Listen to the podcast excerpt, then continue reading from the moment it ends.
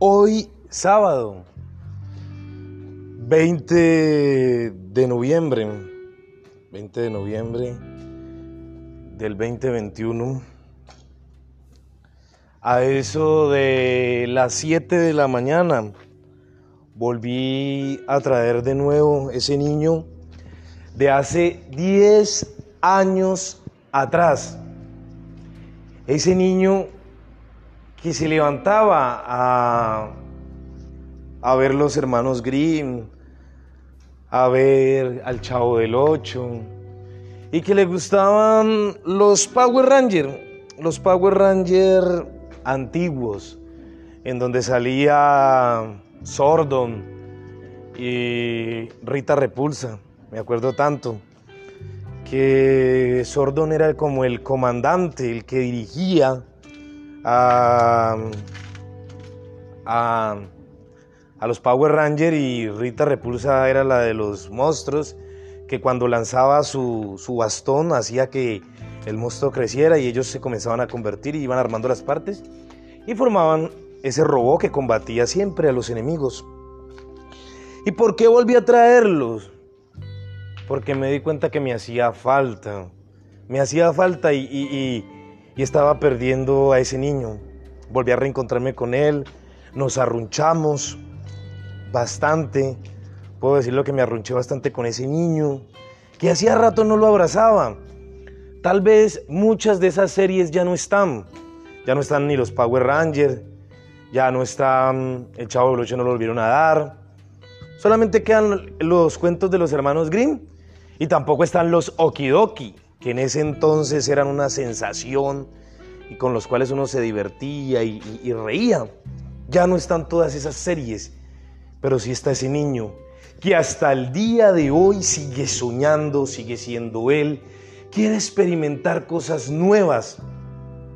Obviamente ya con una madurez, obviamente con ciertas responsabilidades que se nos van dando a medida que vamos caminando a medida que, nuestra, que nuestro paso por esta vida, pues vamos aumentando responsabilidades, vamos, en fin, tomando un poco de serie de cosas que el sistema pues nos va imponiendo, ¿no?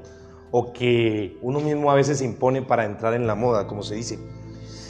Pero saben que me, me sentí tan reconfortado porque hacía rato de pronto un sábado no dormía con esa intensidad, no veía a los hermanos Green con tanta pasión, aunque las otras series ya no estén.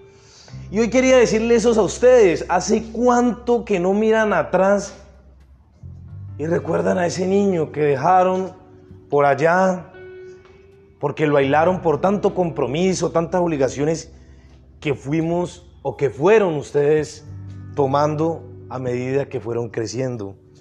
¿Qué pasó con lo que algún día le juraron a ese niño? Ya lo han cumplido, ya lo están cumpliendo o lo olvidaron para siempre. ¿Cuántos le prometieron ser cantantes, actor, eh, piloto de avión, cineasta, escritor? ¿Ya lo estás cumpliendo? ¿Te puedo decir algo sin ofender? ¿Te olvidaste de eso o cuánto te pagaron como en aquel video que que salen en las redes, ¿cuánto te pagaron por olvidar tu sueño? ¿Cuánto te pagaste a ti mismo por negarte la oportunidad de ir, vencer y de triunfar en lo que amabas, en lo que te gustaba y no en lo que muchos te impusieron o que tus padres te escogieron? Te pregunto, ¿has hecho realidad ese sueño? Yo a los 14 años y no estoy diciendo mentiras, no sé si en otro podcast lo he dicho, me dije a mí mismo que iba a hacer algo, que yo había nacido para ser alguien. Y que quería, no sé, marcar la historia de mi vida.